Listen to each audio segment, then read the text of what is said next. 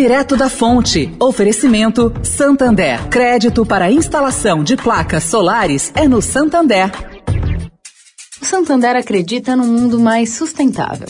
Por isso lança a plataforma Estação, que vai levar mais sustentabilidade para a estação de trem Vila Olímpia, com reuso de água, geração de energia solar e muito mais. E o banco também quer ajudar você, dando crédito para compra de placas solares com até 96 vezes para pagar e taxa de 0,74% ao mês. Busque por CDC Solar Santander e saiba mais. Santander. Direto da Fonte, com Sônia Rassi.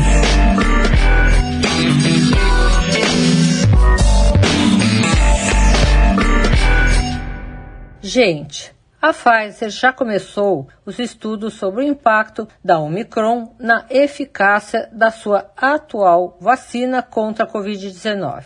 E a indústria espera resultados em dezembro ainda para saber se é preciso desenvolver uma nova versão do imunizante. Eu conversei com Marta Dias, que é presidente da Pfizer no Brasil, e ela me explicou que a tecnologia de RNA possibilitou encurtar o caminho do desenvolvimento da vacina contra a Covid.